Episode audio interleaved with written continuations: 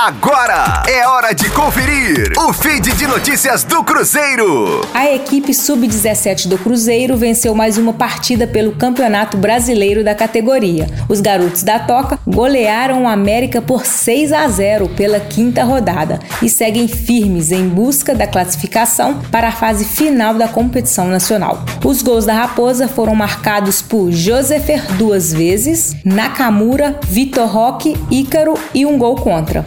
Com a vitória, o Cruzeiro chega aos 10 pontos e segue no grupo dos quatro primeiros colocados que avançam de fase. A competição é formada por 20 clubes, divididos em dois grupos de 10. Os quatro primeiros de cada chave se classificam para a próxima fase de mata-mata. O time Celeste Sub-17 volta a campo no próximo sábado, às 15 horas, quando recebe o Palmeiras no Sesc Venda Nova.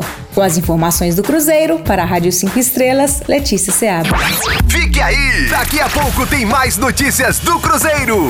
Aqui, Rádio 5 Estrelas.